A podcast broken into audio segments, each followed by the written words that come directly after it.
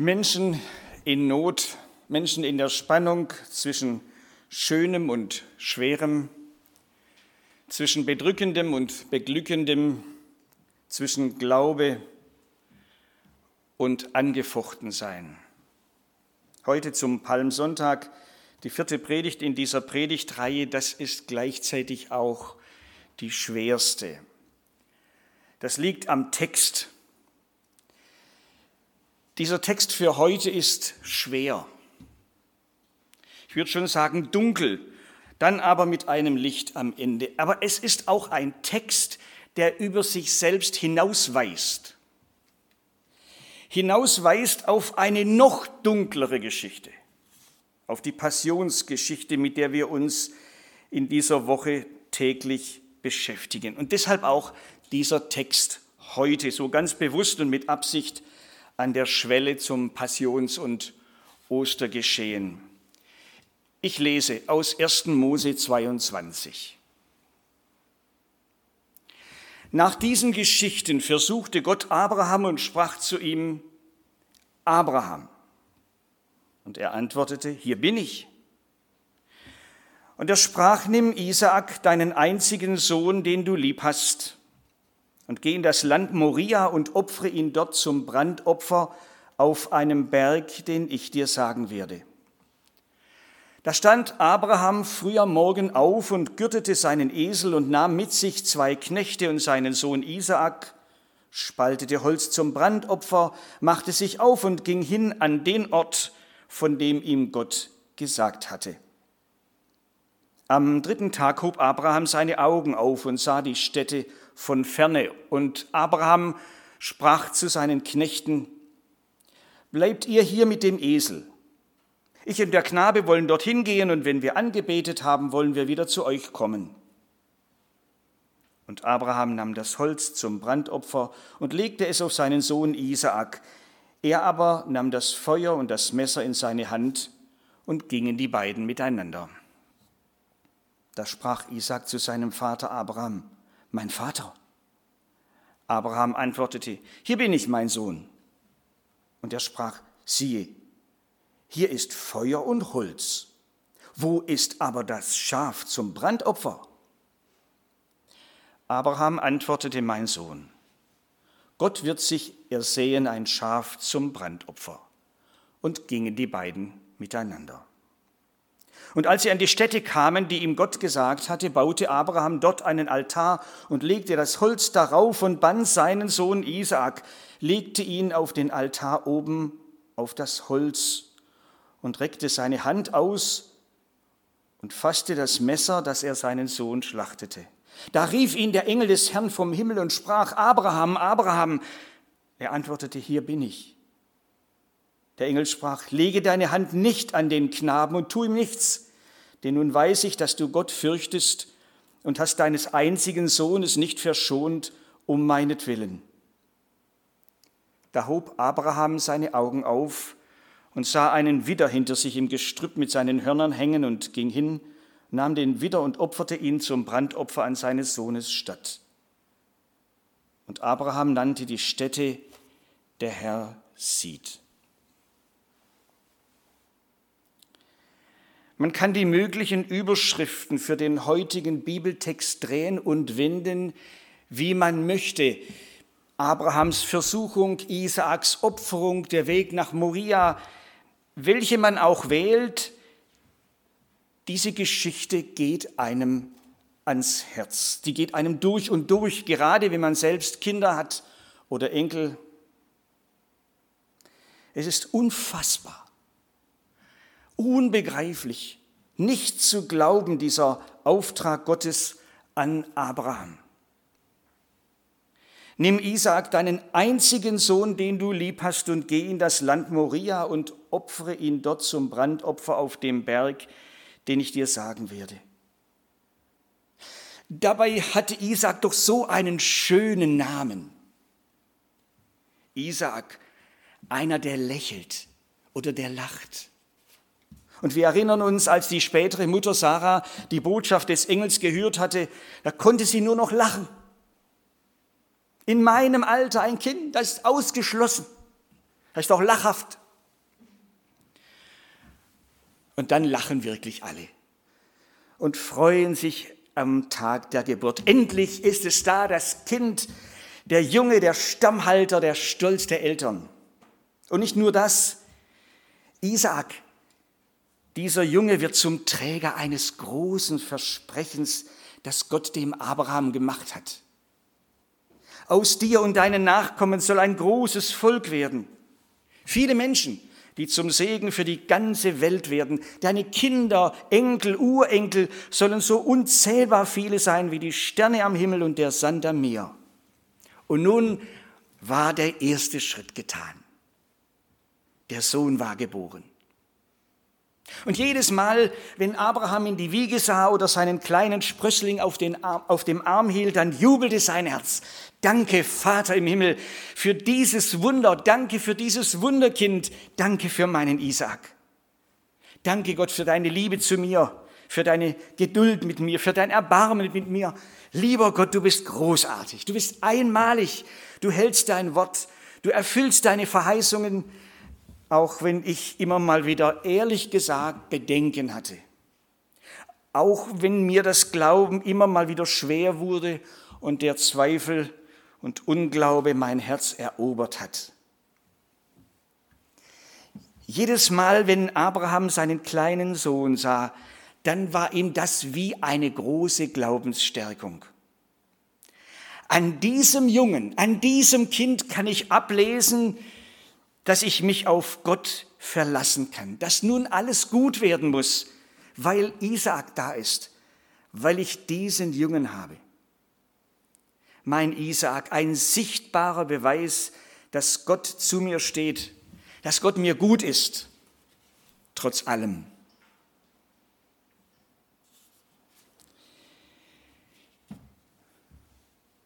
Mit Isaak kam Freude in Abrahams Leben und wieder ein Lachen auf sein Gesicht. Aber jetzt, ein paar Jahre später, vergeht Abraham das Lachen. Gott fordert ihn auf, seinen Sohn, den er so unheimlich lieb hat, wiederherzugeben, ihn wieder zurückzugeben.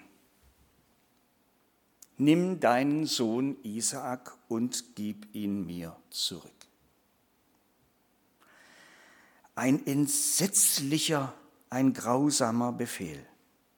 Nun war Abraham von Gott ja einiges gewohnt. Er sollte seine Heimat verlassen, sein Einfamilienhäuschen und seinen Schrebergarten loslassen, seine ganze Verwandtschaft und seine vielen Freunde zurücklassen und losmarschieren. Und dabei noch nicht mal ganz genau wissen, wo eigentlich die Reise hingehen soll. Und dann immer nur warten auf das Land und die neue Heimat, warten auf den Sohn und den Erben. Das war ja bislang schon schwierig genug, Herausforderung genug. Aber das jetzt, das war doch noch mal eine ganz andere Nummer. Das setzt jeder Zumutung die Krone auf. Nimm deinen Sohn Isaak und gib ihn mir zurück. Das ist doch völlig verrückt. Das ist echt wahnwitzig und unmenschlich, ja mehr. Damit streicht Gott doch die ganze Geschichte durch, die er bisher mit Abraham gemacht hatte. Was er mit Abraham über die Jahre aufgebaut hatte, hier reißt er alles wieder ein. Alles hängt doch am Nachkommen.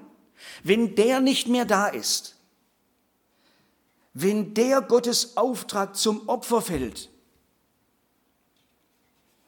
was wohl im Herzen des Abraham vor sich ging,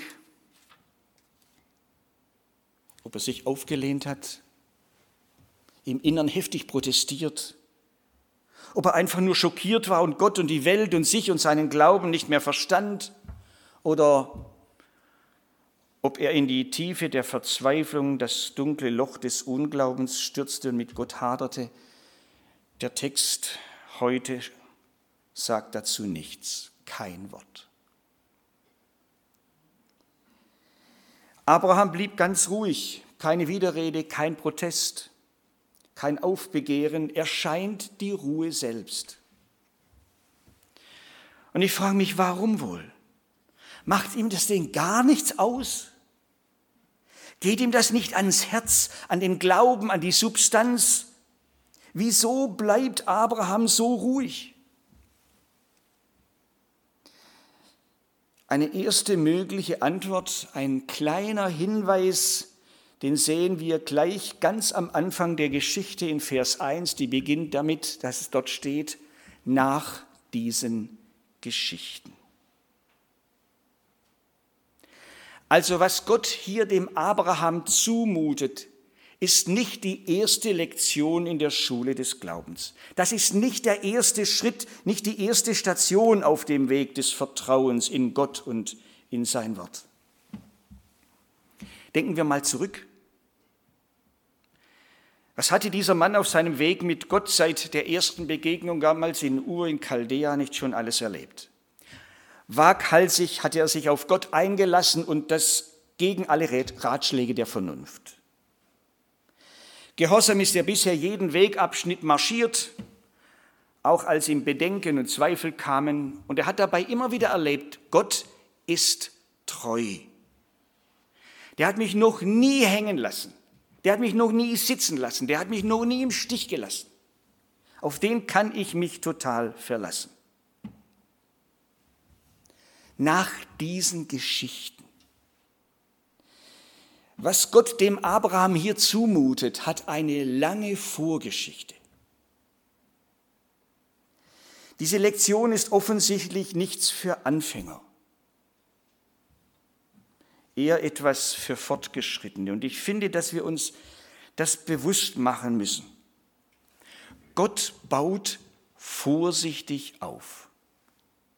Bei Abraham und bei uns auch. Gott berücksichtigt, was bisher gelaufen ist. Er mutet uns nichts zu, was uns überfordern würde oder kaputt machen. Ich sag's mal so. Gott schlägt erst dann eine neue Seite im Buch unseres Lebens auf, wenn er sich sicher ist, es geht. Und er führt uns erst dann zum nächsten, vielleicht schwereren Kapitel, wenn er sich ganz gewiss ist, dass die Zeit dafür reif ist.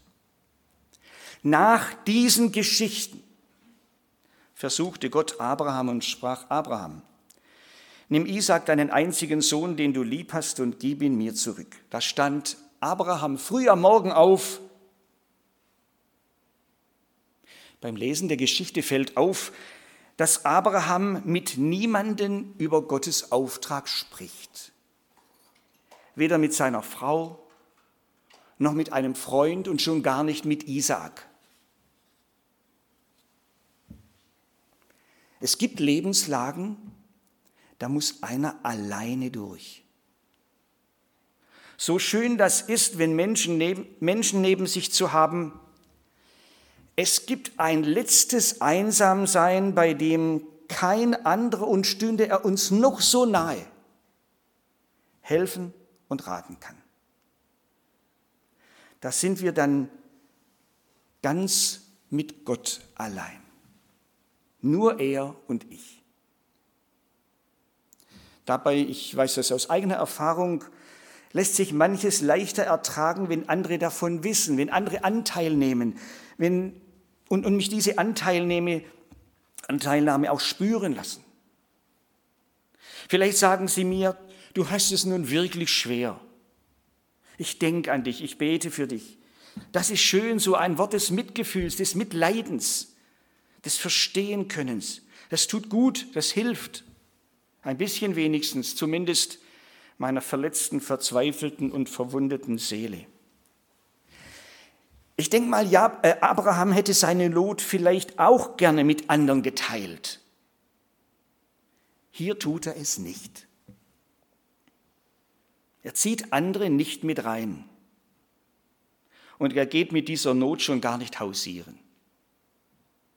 Er geht damit nur zu Gott. Bei Abraham ist es so, sein Vertrauen auf Gott, sein Gehorsam Gott gegenüber und sein Schweigen gehören hier zusammen. Gleich früh am Morgen steht Abraham auf, er schiebt das Schwere nicht vor sich her, sondern greift es zügig an, er spaltet Holz, er sattelt den Esel, er weckt Knechte und Sohn und dann geht's los. Der Weg ins Land Moria ist weit, drei Tage sind sie unterwegs. Drei Tage. Das ist viel Zeit. Das ist Zeit, sich alles nochmals zu überlegen. Das ist Zeit genug, umzukehren. Und jeder könnte Abraham verstehen, wenn er es denn täte. Drei Tage lang gehen sie, der Sohn neben dem Vater, der Vater neben dem Sohn. Wie wohl Abraham zumute war, welche Gedanken ihm wohl durch den Kopf gingen. Es muss doch mit Gott und seinem Segen weitergehen irgendwie, dachte er vielleicht. Dafür ist Isaak unentbehrlich. Ohne ihn verlieren alle Verheißungen Gottes ihren Sinn. Ohne Isaak gibt es keine Hoffnung und keine Zukunft. Und Gott streicht ihm das alles durch. Nichts muss sein. Gib her, lass los, gib mir deinen Sohn zurück. Gott durchkreuzt sein eigenes Versprechen, nimmt es zurück, beendet seine Geschichte mit diesem Mann ganz offensichtlich. So mögen wir Gott nicht, so hart, so verletzend, so unverständlich. Wir hören und lesen doch von der Liebe Gottes und gehen auch davon aus, verständlicherweise. Wir rechnen damit, dass von Gottes Seite Erfreuliches kommt. Er sollte uns doch möglichst wohltun, Gutes tun. Doch die Bibel weiß mehr. Gott kann sich auch ganz, ganz anders verhalten, als wir uns das wünschen, als wir das erhoffen oder erwarten oder vermuten. Gott kann uns geradezu fremd werden. Unheimlich. So wie hier. Abraham. Dieser Ruf Gottes wurde zum Aufruf zum Sterben zum buchstäblichen Sterben des einzigen Sohnes und zum Sterben der Seele eines frommen Mannes, der nun scheinbar völlig umsonst gelebt und völlig umsonst geglaubt hat. Gott ruft immer wieder ins Leben hinein.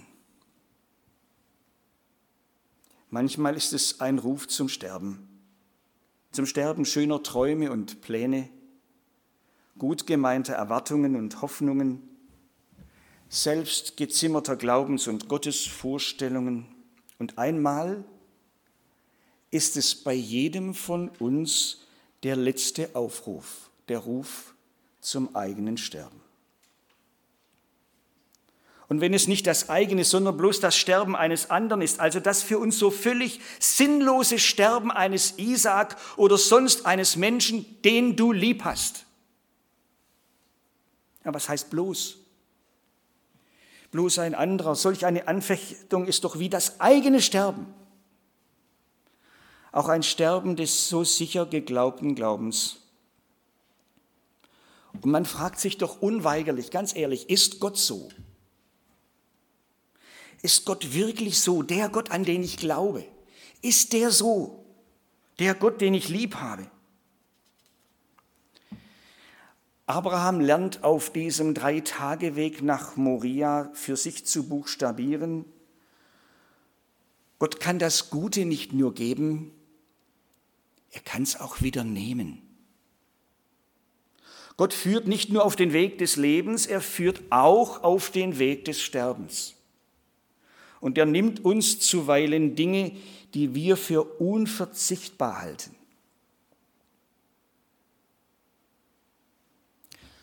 Ob wir den Weg nach Moria weitergehen, auch dann, wenn uns das Ganze gegen den Strich geht, wenn es uns widersinnig erscheint, wenn es überhaupt nicht nach Liebe und Fürsorge Gottes aussieht? Was Gott tut, das ist wohlgetan. Ob wir das auch noch auf dem Weg nach Moria singen können? Abraham geht seinen Weg weiter, trotz allem, und wir sind aufgerufen, unseren Weg auch weiterzugehen. Und ich frage mich, ob das nicht Glaube ist, dieses schrittweise Weitergehen, einen Schritt nach dem anderen, auch wenn der Weg beschwerlich ist, wenn er sich hinzieht über Tage, über Wochen, über Monate, wenn er lang wird, elendlang, wenn er Kraft kostet und durch Not führt, durch Leid oder Nacht. Weitergehen, trotz allem. Ob das nicht Glaube ist? Dennoch, dennoch bleibe ich stets an dir, denn du hältst mich an der Hand. Ich halte nicht mehr. Ich kann das nicht mehr. Aber ich will glauben, du hältst mich. Ob das nicht Glaube ist? Woran soll sich Abraham denn jetzt noch halten? Er hat doch nur noch seinen Gott. Und dieser Gott in seiner bisherigen Treue bleibt das einzige Geländer, an dem er sich jetzt noch festklammern kann. Auch wenn das völlig widersinnig scheinen mag. Gottes Reden, Gottes Versprechen, all das hat sich bisher doch als zuverlässig erwiesen. Auch da, wo Abraham tausend Fragezeichen hatte und manche aufrichtigen Zweifel. Gott hat ihn doch bisher nie enttäuscht. Sollte das dieses Mal anders sein? Wenn wir versuchen, Abraham auf seinem Weg nach Moria zu begleiten, dann merken wir, wenn wir den Text genau anschauen, Abrahams Leid wird beim Vorwärtsgehen, beim Weitergehen nicht unbedingt kleiner. Aber es scheint, als ob sein Gott ihm beim Weitergehen größer wird. Und Abraham ist sicher nicht der Einzige, der so eine Erfahrung gemacht hat.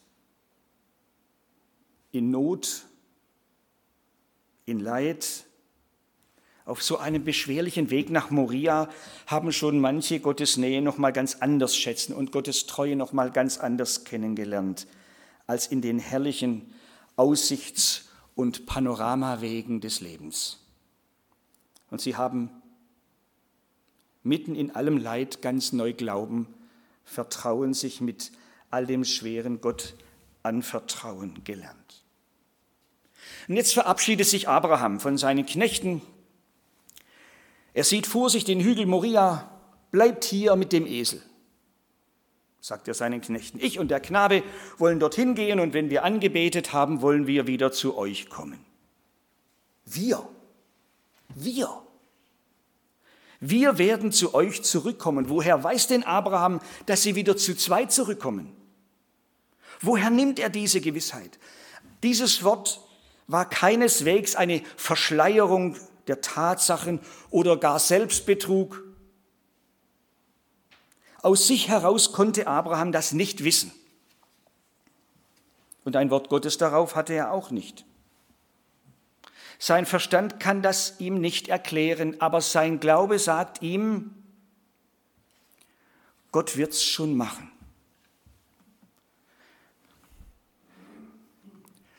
Da fragt Isaak, Vater, wo ist das Schaf fürs Opfer? Das muss Abraham einen Stich ins Herz gegeben haben, aber wir hören ihn nur ganz ruhig antworten, mein Sohn, Gott wird sich ersehen, ein Schaf zum Opfer. Und wenn nicht, so dachte er in seinem Herzen, und der Hebräerbrief erklärt uns das, wenn nicht, wenn Gott bis zum Äußersten geht und ich meinen Isaac tatsächlich töten müsste, dann kann Gott ihn auch von den Toten auferwecken. Hebräer 11. Dann kann Gott. Der Kopf ist leer, das Herz blutet, der Glaube aber hängt sich daran, Gott kann. Oder wie ein anderer Vater in einer anderen Begebenheit des Neuen Testaments mal gesagt hat, ich glaube, hilf meinem Unglauben. Aus unserer Geschichte wissen wir, es kam gar nicht bis zum Äußersten. Gott greift ein, gebietet Einhalt im letzten Moment. Es findet sich tatsächlich ein Tier, das anstelle des Jungen geopfert wird. Gott tauscht den Isaak aus dem Tod ins Leben heraus. Er öffnet dem Abraham die Augen für einen Sündenbock, der stirbt, damit der Sohn leben kann. Alles geht nochmal gut aus. Und sie kehren zu den Knechten zurück. Tatsächlich zu zweit. Im Rückblick gibt Abraham der Stelle dort einen denkwürdigen Namen und dieser Name fasst zusammen, was er dort erlebt hat. Der Herr sieht. Und dieser kleine Satz wird zu einer tröstlichen Unterschrift unter eine schwierige Geschichte. Oder zur neuen Überschrift über einen schweren Lebensweg. Über allem, was Abraham rätselhaft erscheint, der Herr sieht. Auch über allem, was mir Not macht, was ich nicht verstehen kann, was meinen Glauben in Turbulenzen bringt. Auch darüber steht, der Herr sieht. Über jedem Abschnitt meines Lebens, über allen Erlebnissen und Erfahrungen, auch den heftigen und rätselhaften, über jedem Tag, über jede Stunde, über jedem Augenblick steht dieses Wort, der Herr sieht. Er sieht, er übersieht keinen. Dich nicht und mich auch nicht. Er sieht meinen Weg, wie beschwerlich er auch sein mag. Er sieht, was mein Herz bedrückt und meine Seele zerreißen will. Er sieht die Anfechtung, in der ich stehe und die sich schon seit Tagen hinzieht oder Wochen oder Monaten. Er sieht den Schmerz, die Wunden und die heimlich geweinten Tränen. Er sieht meinen bedrohten und ins Schwanken geratenen Glauben. Er sieht, wo Lebensberge vor mir aufragen. Er sieht auch, ob ich mich ihnen gewachsen fühle oder nicht. Er sieht den Ort, an dem ich gerade stehe. Er sieht die Einsamkeit, die ich gerade durchlebe, die dunklen Gedanken, die mir gerade durch den Kopf gehen und meine Seele belasten. Der Herr sieht. Als Abraham und Isaac nach Moria kamen, da lag diese Berghöhe noch in tiefer Einsamkeit. Es herrschte damals noch eine große Stille und Unberührtheit dieses Landes. Von der Stelle, an der Abraham den Altar für seinen Sohn baute, konnte man noch über die freie Höhe westwärts hinübersehen auf die Bodenwelle weit drüben, die später, weil sie die Form eines Schädels hat, den Namen Schädelstätte bekam. Viele Jahre später, nachdem Vater Abraham einen Altar dort errichtete, entstand, entstand an dieser Stelle eine Ansiedlung, eine Stadt, Jerusalem mit dem Tempelberg, mit Zion und der Schädelstätte Golgatha. Und dann vergingen noch einmal viele Jahre, bis ein anderer, ein noch viel größerer Vater für seinen Sohn dort einen Altar errichtete einen Altar, diesmal in Form eines Kreuzes. Und wieder wurde der Sohn darauf gefesselt. Aber auch wenn es zunächst ganz ähnlich aussah, war alles ganz anders. Diesmal blieb die Stimme vom Himmel aus. Halt, stopp, es genügt, lege deine Hand nicht an den Knaben und tu ihm nichts. Diesmal ging es am Ende eben nicht doch noch gut aus. Diesmal gab es keinen Ersatz, keinen Widder in der Hecke, kein Schaf in der Nähe. Diesmal blieb der Himmel verschlossen. Was Gott dem Abraham im letzten Moment noch ersparte, ersparte er sich selber nicht. Er opferte seinen Sohn, seinen einzigen Sohn, den er lieb hatte. Der Sohn starb und der Apostel Paulus nimmt das Wort des Engels an Abraham auf und wendet auf diesen Vater, den Vater im Himmel an und sagt, er hat seinen eigenen Sohn nicht verschont, sondern hat ihn für uns alle dahingegeben. Das ist weit mehr, als er von Abraham verlangt hat. Und das ist weit mehr, als er für Abraham getan hat. Er gibt seinen Sohn und in seinem Sohn sich selbst. Er opfert nicht nur sein Bestes und Liebstes, er opfert sich selbst für uns, tauscht uns damit aus dem Tod heraus. Aber daran hängt mein, dein, unser aller Leben, weil wir sonst ohne alle Hoffnung unterwegs wären zum Sterben. Er nimmt meinen Platz ein, er hängt an meinem Kreuz, er stirbt meinen Tod und will mir damit sagen, so viel bist du mir wert. So sehr interessiere ich mich für dich und habe dich lieb. Ich gebe mich, ich gebe mich für dich, damit du leben kannst. Als mein Kind unter meinem Segen und mit einer großen gewissen Hoffnung und Zuversicht. Es muss doch alles gut werden. Golgatha ist der Wendepunkt. Unter diesem Kreuz darf mein gebeuteltes Herz heute zur Ruhe kommen. Unter diesem Kreuz darf mein verzagtes Herz heute Frieden finden und aufatmen. Der, der seinen eigenen Sohn nicht verschont hat, sondern hat ihn für uns alle dahingegeben, in den Tod dahingegeben. Wie sollte er uns mit ihm nicht alles schenken? Wie sollte dieser Vater dich heute allein lassen können auf deinem Weg, auf deinem Lebensweg? Und sei es gerade ein schwerer, ein steiler Weg,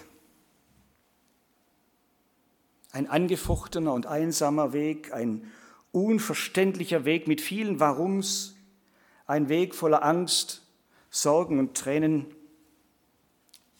eine ganz persönliche Via Dolorosa. Vielleicht nehmen wir das heute mit. Der Herr sieht. Er sieht auch dich. Ich bete.